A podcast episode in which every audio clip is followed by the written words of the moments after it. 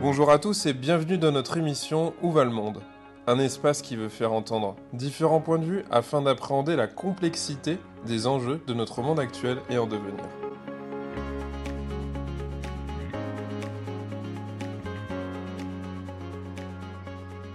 Jérôme Sadier, bonjour. Bonjour. Vous nous recevez au sein des locaux du Crédit Coopératif. On va parler un petit peu économie sociale et solidaire, enfin un petit peu beaucoup même je crois. Je vais vous laisser pour commencer vous présenter. Bien, merci beaucoup pour l'invitation. Vous êtes ici effectivement dans les locaux du Crédit Coopératif, euh, qui est une banque qui fête ses 130 ans cette année, une des plus vieilles banques coopératives de France, euh, dont euh, les origines sont liées au monde des SCOP, des sociétés coopératives ouvrières de production hein, à l'origine. Euh, c'est comme ça qu'elle s'appelait, euh, à une époque où il fallait créer des banques pour euh, répondre à ces besoins, parce qu'en fait, ni les agriculteurs, ni les commerçants les artisans, ni les SCOP ne trouvaient de réponse en fait dans le monde bancaire classique d'origine qui ne finançait que la grande industrie au moment de la révolution industrielle et pas du tout les petits entrepreneurs sous quelque forme que ce soit. Donc c'est une banque que je préside depuis 2021. Euh, janvier 2021 et dont je suis administrateur depuis 2015 euh, maintenant. Euh, je ne fais pas que ça, parce que je préside à côté de ça plusieurs organisations liées au monde de l'économie sociale et solidaire. ESS France, qui est la grande coupole nationale de toutes les familles de l'économie sociale et solidaire, mais j'y reviendrai un peu plus tard. Copéfer, qui est la famille coopérative, où il y a toutes les coopératives agricoles, de commerçants, de banques, d'habitants, d'artisans, euh, j'en passe des meilleurs. Et puis je préside également une agence de développement de l'économie sociale et solidaire qui s'appelle l'AVISE, qui est un centre de ressources gratuit pour s'informer sur la façon d'entreprendre dans l'économie sociale euh, et solidaire. Je préside d'autres trucs par ailleurs, mais c'est au moins ça qui nous intéresse aujourd'hui. C'est déjà pas mal. Oui, c'est déjà pas mal. Et, c'est intéressant de commencer tout de suite l'interview en imposant les termes ouvrier et banque euh, à peu près dans la même phrase. Mhm. Donc ça va donner un peu le ton de, de, l'émission. Vous pouvez nous décrire un peu plus ce que c'est que l'économie sociale et solidaire parce que euh, en m'intéressant au sujet depuis un petit temps, je me rends compte que j'ai la sensation de, peut-être d'une bulle où beaucoup de gens peuvent se comprendre, mais je ne sais pas si le grand public est, vraiment sensibilisé à tout ça. Hmm. Et qu'est-ce que ça veut dire un peu plus concrètement? Donc je vais vous laisser nous, décrire en, quoi ça consiste. Alors c'est vrai qu'il y a un paradoxe parce que l'acronyme ESS prend petit à petit sa place. Il y a de plus en plus de gens euh, qui euh, ont connaissance de cet acronyme comme qualifiant des activités plutôt d'intérêt général ou en tout cas non lucrative. Euh, c'est notamment chez les jeunes quelque chose d'extrêmement connu en termes d'acronyme et donc d'ambition. Euh, c'est de plus en plus connu aussi euh, des journalistes qui nous sollicitent en fait de manière assez fréquente maintenant. par contre, il y a un vrai problème d'identification des activités auxquelles ça se rapporte. Et c'est pas pour rien, parce qu'en fait, il n'y a, a, pas d'activité ou très peu d'activités dans lesquelles il n'y a pas de l'ESS parce que l'ESS, c'est une façon d'entreprendre au service d'une certaine vision de la société, éventuellement même du monde.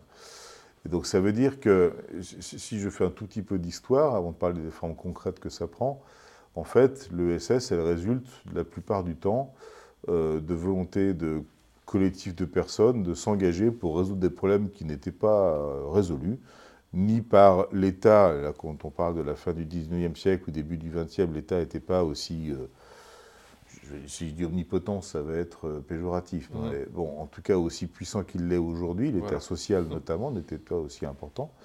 Et euh, par ailleurs, les embryons d'économie capitaliste de l'époque n'étaient pas non plus au rendez-vous. Ce qui fait que beaucoup de gens se sont organisés pour trouver des réponses à leurs besoins. Et là, je vais parler de choses extrêmement concrètes. Et c'est un peu, bah, quand je dis paradoxe, on peut aussi dire que c'est une victoire à la Pyrrhus euh, à certains égards, parce qu'en fait, il y a des activités qui aujourd'hui sont dans la vie courante de nos concitoyens, qui sont des activités qui résultent de ces démarches-là, qui sont juridiquement de l'ESS, et je reviendrai sur cette définition juridique à la fin, mais qui ne sont plus identifiées nécessairement comme telles. il peut y avoir des raisons, hein, parce que la différenciation n'apparaît pas euh, aux yeux de tout le monde, mais néanmoins, euh, je dois faire quand même cette histoire.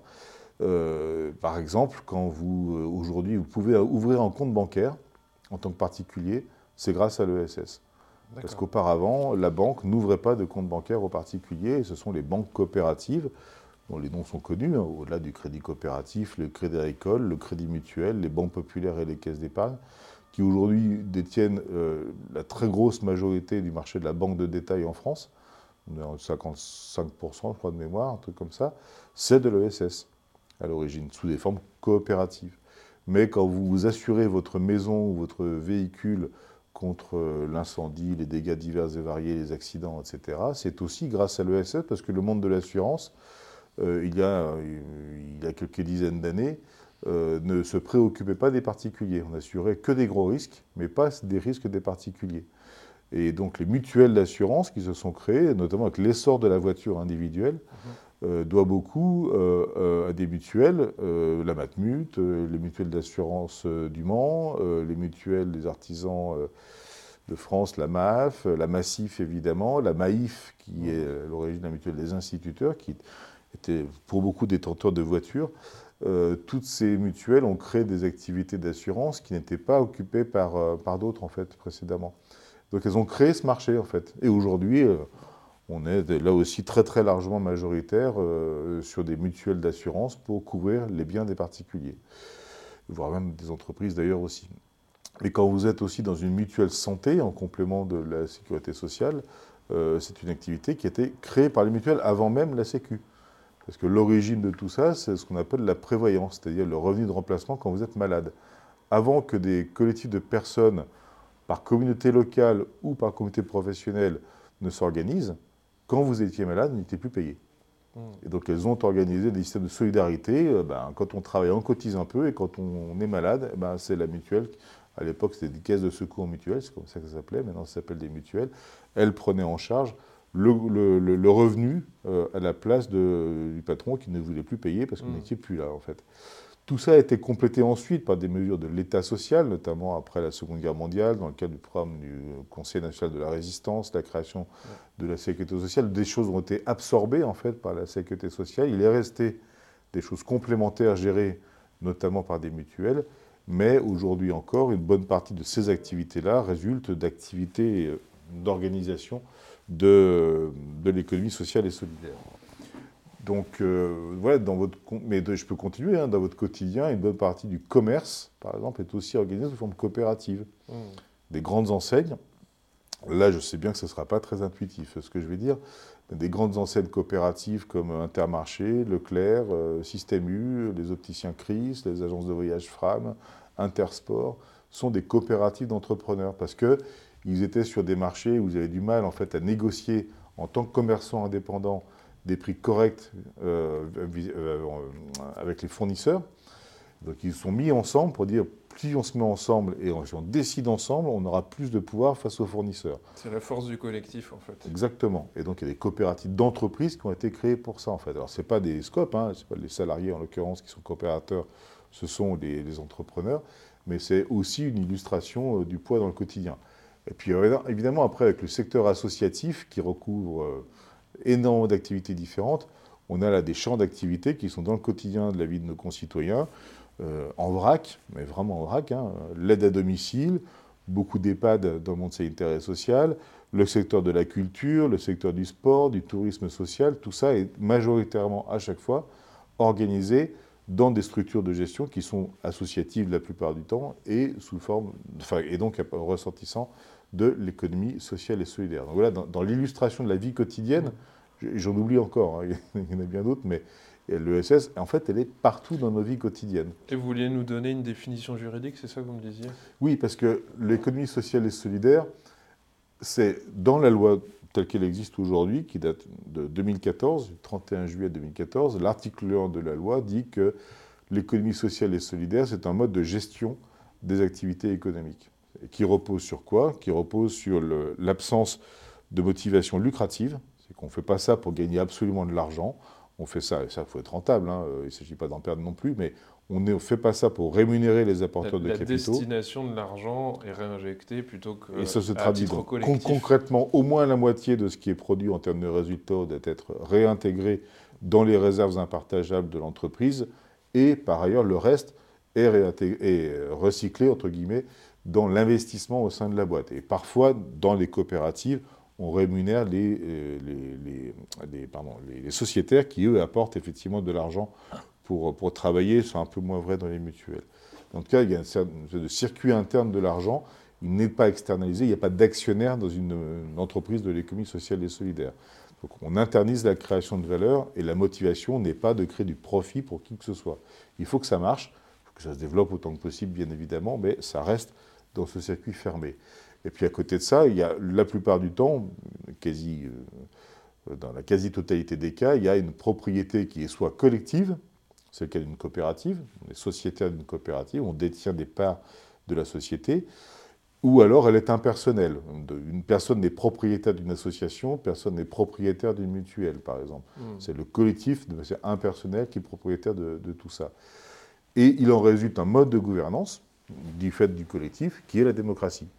En gros, personne dans une organisation de l'économie sociale et solidaire n'a plus de pouvoir qu'un autre, même si, c'est le cas d'une coopérative, quelqu'un va apporter un, peu plus d'argent que d'autres. Moi, dans le, crédit coopératif, qui est une coopérative, j'ai des euh, sociétaires qui euh, ont plus d'un million de parts sociales, plus d'un million d'euros de parts sociales, d'autres qui ont que 15 euros, parce que la valeur de la part sociale est à 15 euros. Mmh. Mais les deux pèseront toujours une voix. Quel que soit son apport, on est à égalité. Donc voilà, une finalité qui n'est pas lucrative, une organisation qui est collective ou impersonnelle, et un mode de gestion qui est démocratique. Ça, c'est les principes juridiques qui fondent l'économie sociale et solidaire. Et puis après, il y a la destination de tout ça. Il y a une idéologie quand même aussi politique. Exactement. La loi ne le dit pas, même si elle dit qu'il faut avoir une utilité sociale ou environnementale, mais euh, la vérité, c'est que les projets politiques, philosophiques qui sont derrière ça appartiennent au collectif des personnes et ce n'est pas la loi qui dit ce qu'elles doivent, doivent, faire. Mmh. Et c'est très important parce que moi, je crois fondamentalement que si l'ESS euh, se développe, si elle se porte pas trop mal et si elle a un avenir, c'est parce que c'est porté par des personnes. Et que ces collectifs de personnes doivent être maîtres de leur destin et dire au nom de quoi elles font les choses. Mmh. Alors, AESS France, il y a un an et demi, fin, euh, oui, en décembre 2021, on a adopté, toutes les organisations de l'ESS, une déclaration d'engagement qui explicite ce que sont nos raisons d'agir. Certains parlent de raison d'être, nous, c'est notre raison d'agir. Euh, on dit en gros, au nom de quelle vision de la société on prétend agir euh, grâce aux organisations qu'on a créées, qu'on anime aujourd'hui, etc. Et c'est important parce que l'ESS, elle est aussi rattachée, par rapport à ce que je disais tout au début, à une vision quand même, enfin les gens qui s'y intéressent, ils ont parfois des besoins à satisfaire, mais ils ont aussi en principe une vision des insuffisances de la façon dont l'économie fonctionne, des insuffisances de l'État. Ils se disent que bah, la société ne va pas comme elle devrait fonctionner, l'économie ne marche pas comme elle devrait fonctionner, et donc une vision progressiste de mmh. l'économie et de la marge de la société et du monde. Et euh, quelque part, ces personnes-là font de la politique un peu différemment. Quoi. Et les racines philosophiques de tout ça, elles sont, en fait, elles sont assez variées, parce qu'on va retrouver une partie de l'économie sociale et solidaire qui se rattache à euh, une forme de philosophie chrétienne qui elle remonte à très très longtemps, à vrai dire, parce qu'en fait, euh, l'économie sociale et solidaire, évidemment pas dans les formes dont on parle aujourd'hui, mais euh, certains historiens le démontrent, c'est pas moi qui le dis, pour le coup je ne suis pas historien de l'ESS, mais que finalement les racines les plus anciennes sont à l'époque médiévale, où on organise des professions selon des principes moraux, dans un but non lucratif, pour le hmm. coup. Alors, ces principes moraux de l'époque sont ceux de l'Église catholique, pour le coup, c'est la seule qui existe par ailleurs à ce moment-là, et, c'est bien avant le capitalisme et la dépersonnalisation par rapport aux valeurs, en fait. Euh, le système de valeurs du capitalisme existe pour autant, ça, j'en suis convaincu, mais à, l'époque, les formes d'économie qui s'organisent sont autour de communautés animées par des valeurs. Donc il y a une tradition chrétienne assurément autour de l'économie sociale et solidaire, Parfois, ça a dérivé dans le patronage d'ailleurs, où, les, patrons euh, chrétiens estiment qu'il faut faire les choses à peu près correctement.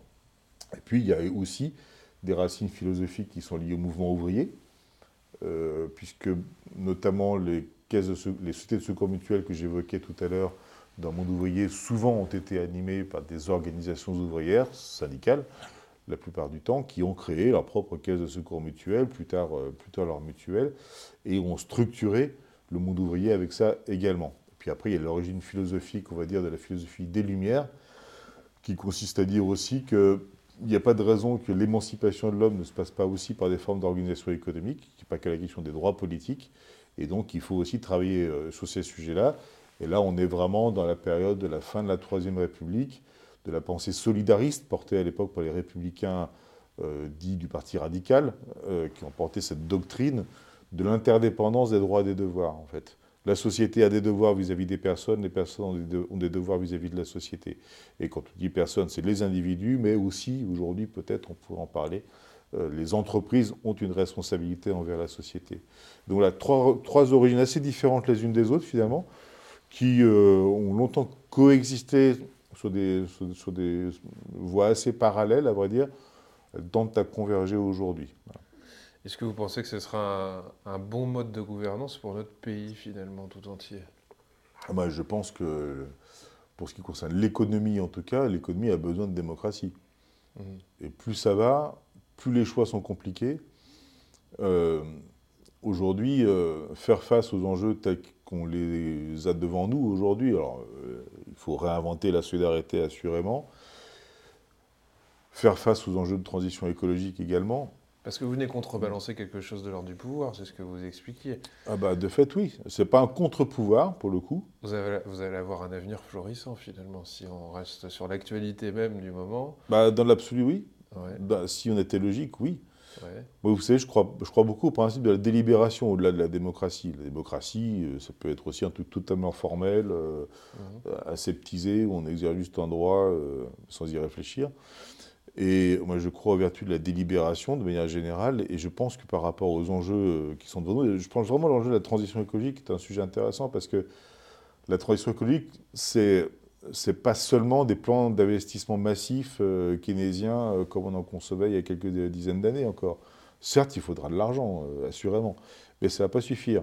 Il faudra, il faudra des normes, sans aucun doute aussi. Mais si on n'embarque pas les gens pour leur changement de comportement individuel et mm. collectif, ça va jamais se faire correctement, ou alors ça va se faire dans des conditions où on va creuser encore des inégalités, des incompréhensions, et on peut générer de la violence en fait dans notre société avec ces sujets-là.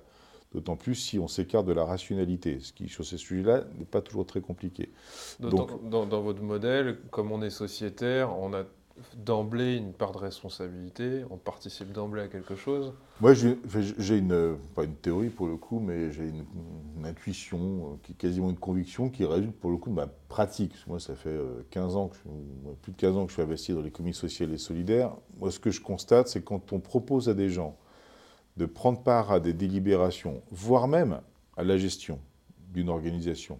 Euh, moi, ici, c'est une banque, mais ça pourrait être dans une mutuelle, une association quand on leur propose de participer à la délibération, à la décision, à la prise de responsabilité, en fait, il, y a quelque chose qui change en fait chez les individus. Moi, je, le dis pour moi-même, mmh. ça m'a beaucoup servi à ça aussi. expliquez-nous. Bah, on écarte son champ de vision déjà on ne se concentre pas seulement sur son besoin immédiat ou sur sa façon de penser. Donc ce serait une action anti-égoïste un peu. En fait, ça permettrait d'ouvrir le champ de vision, bah, de créer un peu plus d'altruisme. Je ne suis, pas, je suis pas dupe. C'est votre expérience, et puis vous, évidemment que c'est...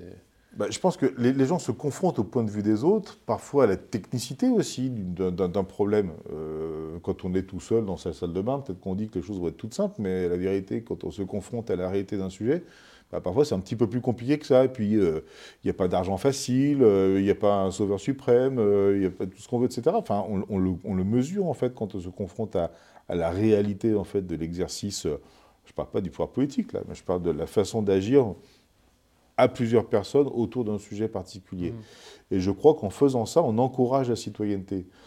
Et on encourage les comportements citoyens et qui, je pense, ont un impact sur la démocratie politique derrière. Ça ne s'est jamais mesuré, à vrai dire. Mais je pense que ce ne serait pas inintéressant d'essayer de vérifier que des gens qui sont plus engagés dans le collectif, par la voie associative, euh, par différents types, d'engagement, et en tout cas ceux de l'ESS, je pense, y contribuent, n'ont pas les mêmes comportements politiques que les autres. Bah, je me dis que surtout qu'en ce moment, qu'objectivement ce soit vrai ou pas, il y a quand même un sentiment, en tout cas, d'impuissance ou d'éloignement par rapport aux commandes qu'on pourra avoir dans la société. Et que je me dis que là, c'est une façon de retrouver une sensation de pouvoir euh, en créant une forme d'engagement. C'est une forme de réconciliation avec la capacité d'agir, en fait. c'est vrai que nos concitoyens, et pas forcément à tort, considèrent que les pouvoirs publics, ou pouvoirs politiques, gouvernementaux n'a pas forcément tous les pouvoirs qu'il est qu'il prétend avoir. Ah, les gens demandent des référendums toutes les cinq minutes, et en même temps, c'est peut-être que c'est cette demande-là aussi, c'est pouvoir avoir un impact, qu'on puisse être entendu quelque part. Je Tout à fait. Alors après, il euh, faut aussi mesurer la réalité des choses. Plus on donne la parole aux gens, moins ils l'exercent. Hein. C'est ce qui se passe dans certains pays, notamment la Suisse, hein, qui a une grande pratique du référendum citoyen. C'est vrai. Euh, il y a de moins en moins de gens qui participent au référendum, et pourtant, c'est très facile de faire des référendums sur plein de choses. C'est pour ça que je crois moins au référendum qu'à la capacité d'organiser la délibération dans des organisations collectives, d'éducation populaire. Moi, je pense qu'on a besoin à nouveau d'éducation populaire dans notre pays, en fait, parce qu'il y a une part de la problématique qui repose dans euh, la diffusion, l'appropriation, le partage de, de, la valeur, enfin, des valeurs démocratiques, en fait. Et ça, ça passe par des organisations collectives, en fait. Le référendum, c'est un moment d'émotion, un débat pas toujours bien mené, et à la fin, les plus motivés euh, vont voter. Oui, et puis la question c'est oui-non. Enfin, bon. Et par ailleurs, la réponse est binaire. Donc euh, la délibération démocratique, c'est autre chose que le référendum. Oui, et puis je me dis que surtout dans, votre façon de voir les choses, ce qui va primer aussi, c'est l'action et pas forcément la réponse à une question qui nous est imposée. Bah, et euh, surtout que dans, autre chose, bah, dans une réaction de l'ESS, on est partie prenante de la réponse en fait. On ne confie pas à quelqu'un d'autre le soin de répondre au problème en répondant non ou en répondant oui. Euh, c'est là qu'est la différence en fait. C'est pour ça que par rapport à votre question initiale, euh, je pense qu'on a besoin de citoyenneté économique en fait. Mmh. La citoyenneté politique, elle est en souffrance aujourd'hui, ça c'est sûr et certain. La citoyenneté sociale, euh, elle est elle aussi compliquée, mais la citoyenneté économique, elle sera fondamentale demain. Et c'est pas seulement donner des droits aux salariés dans le cadre de l'entreprise. C'est aussi un sujet, c'est nécessaire, il n'y a, a, pas de problème. Mais il faut élargir en fait le sentiment de responsabilité collective vis-à-vis de certains enjeux moi, je fais plutôt confiance aux organisations collectives, y compris dans l'entreprise classique d'ailleurs, qui je pense doit s'interroger sur son organisation, parce qu'on ne peut pas se contenter d'être dans une, relation binaire avec les gens qui travaillent dans l'entreprise. Alors, en, préparant un peu le sujet, il y, a, quelque chose que j'ai eu du mal à trouver, donc je me dis que vous pourrez me donner des éléments de réponse. Euh, L'ESS en France, c'est une chose. Euh, dans les autres pays du monde, de l'Europe, est-ce que ça a le même retentissement? Est-ce qu'on est un peu en avance? Est-ce qu'on est un peu en retard? Je, me posais la question par rapport à l'Italie, l'Espagne, l'Allemagne, l'Australie, tout ce que mm. vous voulez. Quoi. Alors, d'un point de vue historique, euh, en fait, évidemment, au vu de ce que j'ai dit sur la façon dont ça s'était formé en France, ça, ne ressemble pas, enfin, ce, n'est pas pareil partout dans le monde, en fait. Les histoires des pays, les histoires des sociétés, les histoires des peuples, des démocraties, à la culture, l'histoire par où on est passé. Voilà, donc... Mais il y a des pays qui nous ressemblent beaucoup, euh, qui ont à peu près la même histoire. Ça ne vous surprendra pas si je vous dis que c'est plutôt euh, les pays du sud de l'Europe, mhm. parce que l'ESS pèse à peu près la même chose en volume et en activité en Espagne, au Portugal. En Italie, c'est presque vrai aussi. C'est vrai en. Les pays latins, quoi. En, Wallonie aussi, donc la Belgique, euh, mhm. la, Belgique du Sud, des francophones, quoi. C'est beaucoup moins vrai dans les pays scandinaves, où, l'État, où l'État-providence, l'État social a pris un poids euh, très très important, avec une masse de prélèvements obligatoires, etc., qui a rendu euh, inutile finalement ces voies d'action collective. Mm. ils y viennent petit à petit.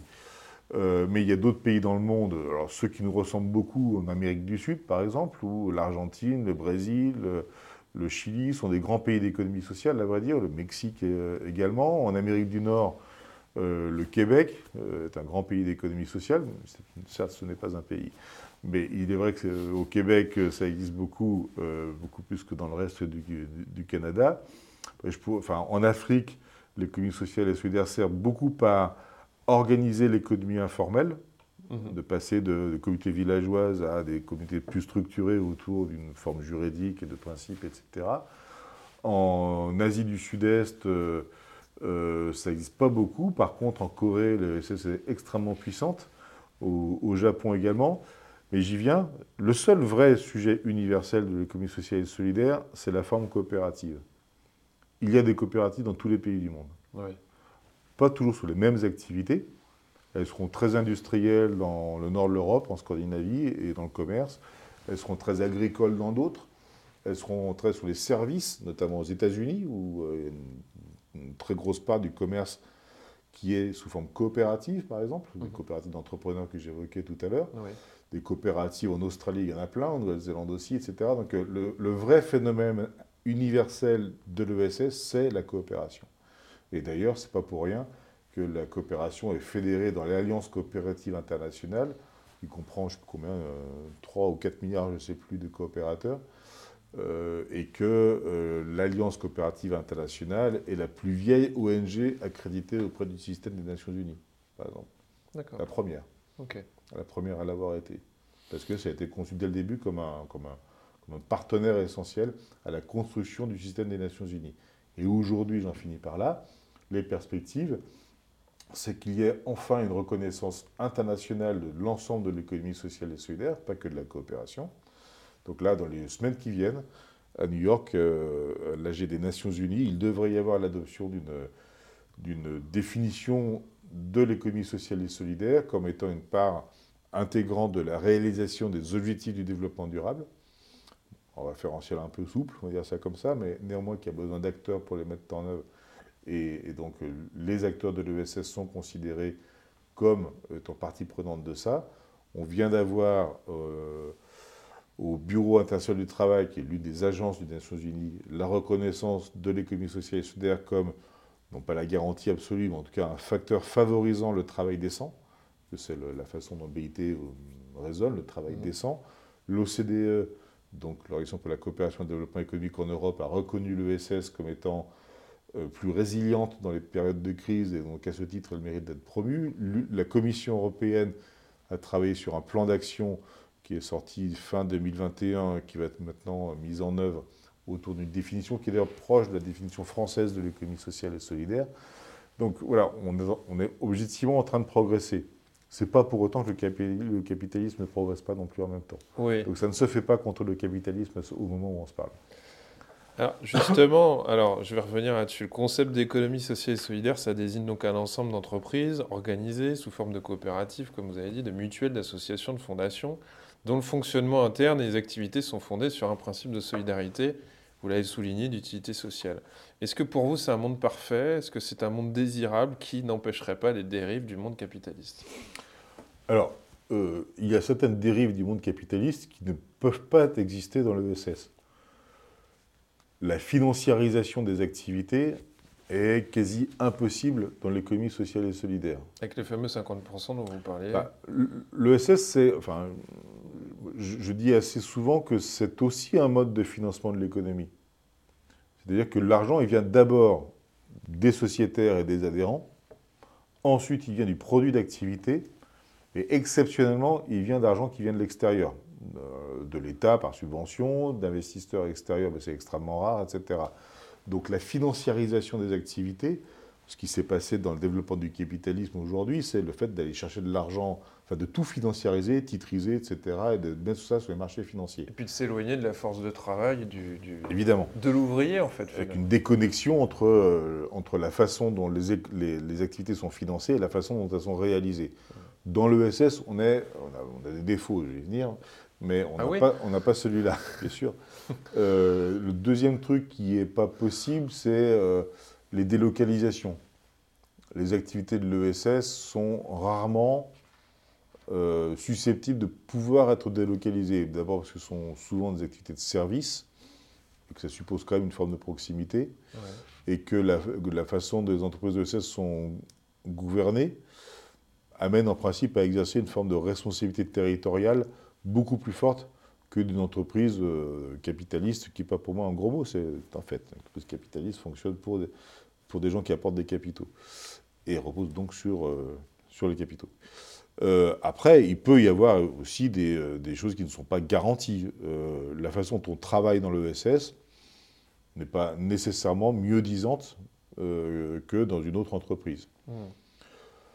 D'ailleurs, ça peut s'expliquer au passage par un phénomène qui est assez connu dans l'ESS et notamment dans le monde associatif, c'est qu'il y a des salariés qui viennent travailler dans l'ESS par conviction, qui partagent le projet de l'association, ou la mutuelle, etc., et qui auront parfois du mal d'ailleurs à, faire la part des choses entre ce qui est de la relation de travail, qui est codifiée, y compris dans l'ESS, bien évidemment, de ce qui est la satisfaction personnelle qu'on peut avoir la, comment dire, la réalisation des activités de, l'organisation, que ce soit association, entreprise, etc.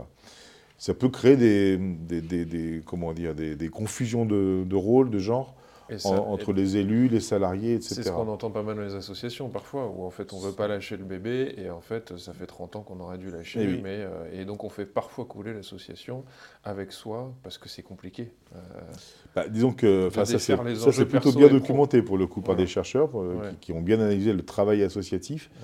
Et voilà, ça peut amener à ça. À l'opposé, on peut avoir une totale banalisation des relations de travail. Euh, ça peut arriver dans le monde bancaire, par exemple, dans le monde, euh, dans le monde mutualiste, qui est le monde de l'assurance, parce que aussi parfois les, règles sont identiques à celles de ses propres concurrents. Les conventions collectives, la plupart du temps, dans la banque, l'assurance, sont, là en l'occurrence pas la plupart du temps, c'est tout le temps, sont les mêmes en fait que celles des concurrents qui ne sont pas du monde de l'économie sociale et solidaire. Mmh. Ça normalise la façon dont les activités sont organisées et les relations de travail euh, organisées aussi en fonction de, en fonction de ça on peut avoir des problèmes de, gouvernance et de d'élus qui se sentent tout-puissants et qui euh, bon, s'affranchissent un peu de la normalité des relations de travail. On peut aussi avoir des problèmes de renouvellement de gouvernance. C'est sûr qu'on a des militants qui prennent les choses très à cœur et qui pensent qu'ils deviennent... aussi euh, qu'on a voulu passer la main, mais qu'il n'y avait personne pour la prendre. Oui, ce qui est rarement vrai. Ouais. Ce qui est rarement vrai.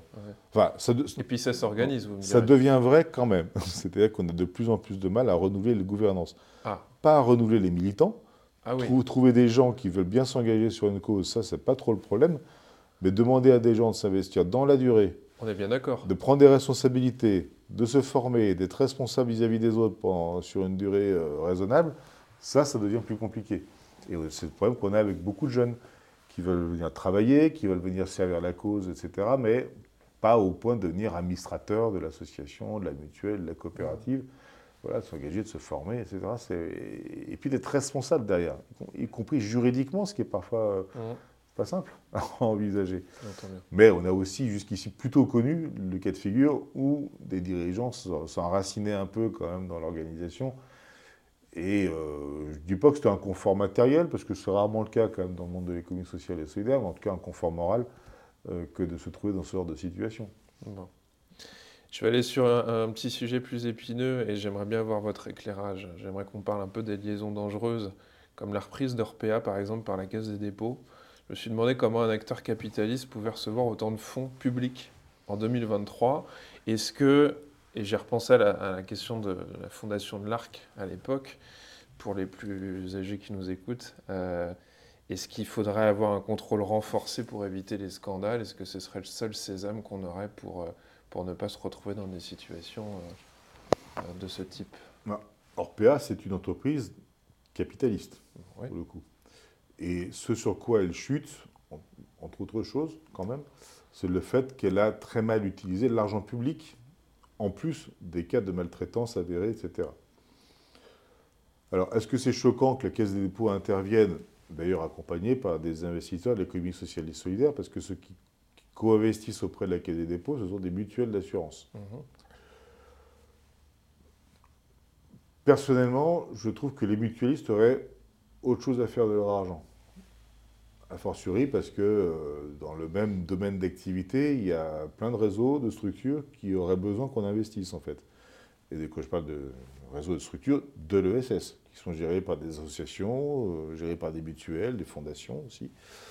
Euh, et donc j'aurais préféré moi, que les mutualistes investissent dans le monde de l'ESS plutôt que d'intervenir auprès de la Caisse des dépôts.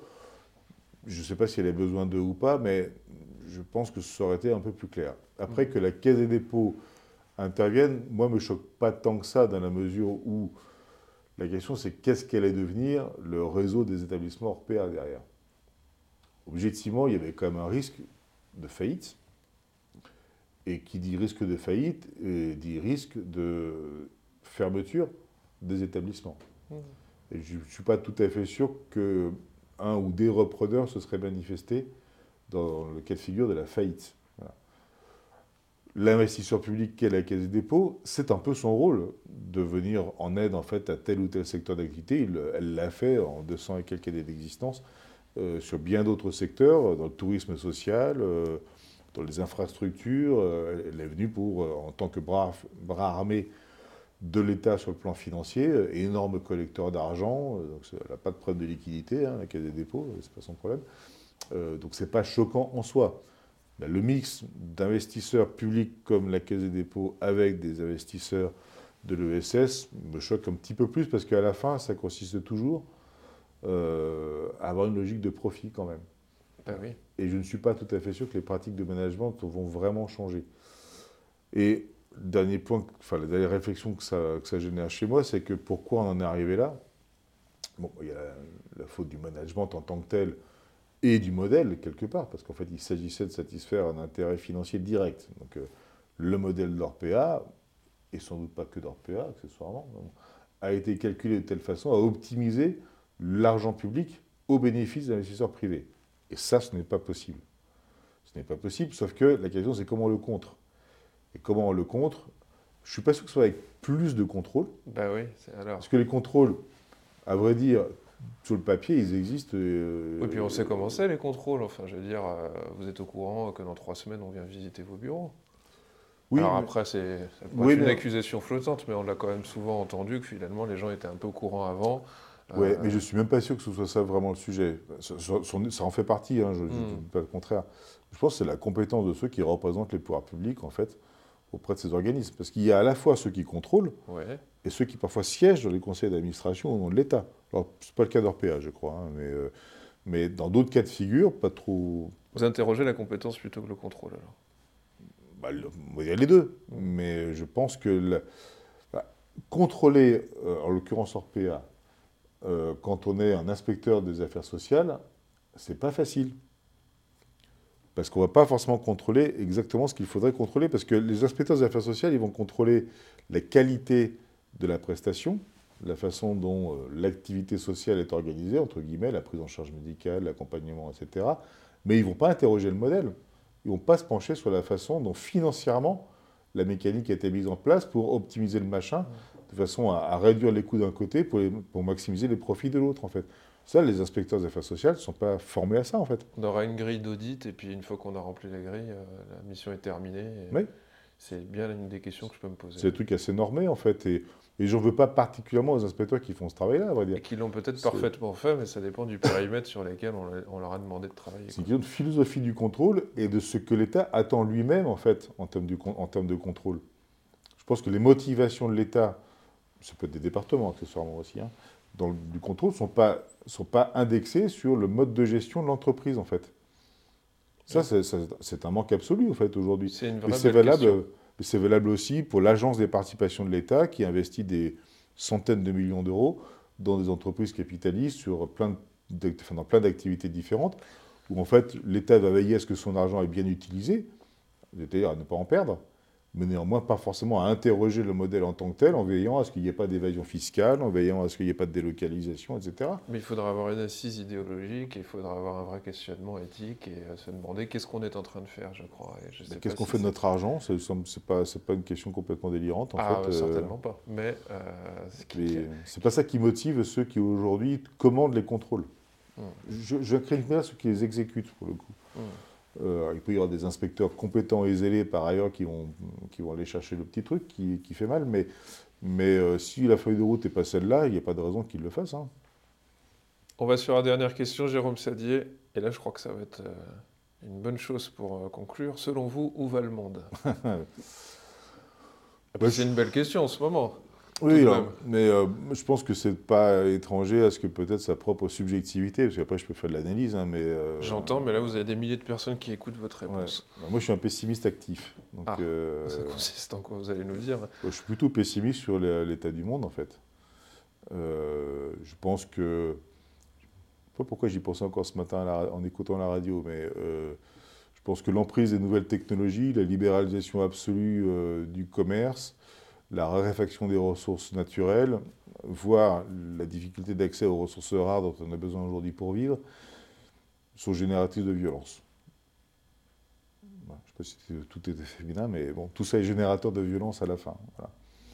Dans l'histoire de l'humanité, réguler la violence, ça s'est fait pas de, pas de 36 façons. En fait, soit on fait la guerre et on voit qui gagne à la fin, soit on essaie d'avoir des institutions pacifiques pour les régler, autour, si possible, d'enjeux communs. Je pense que les institutions pacifiques pour les régler sont faibles aujourd'hui, peu nombreuses ou inadaptées, et que l'enjeu commun, il est évanescent, il n'est pas inexistant, il est évanescent, ça tourne un peu autour des questions de transition écologique.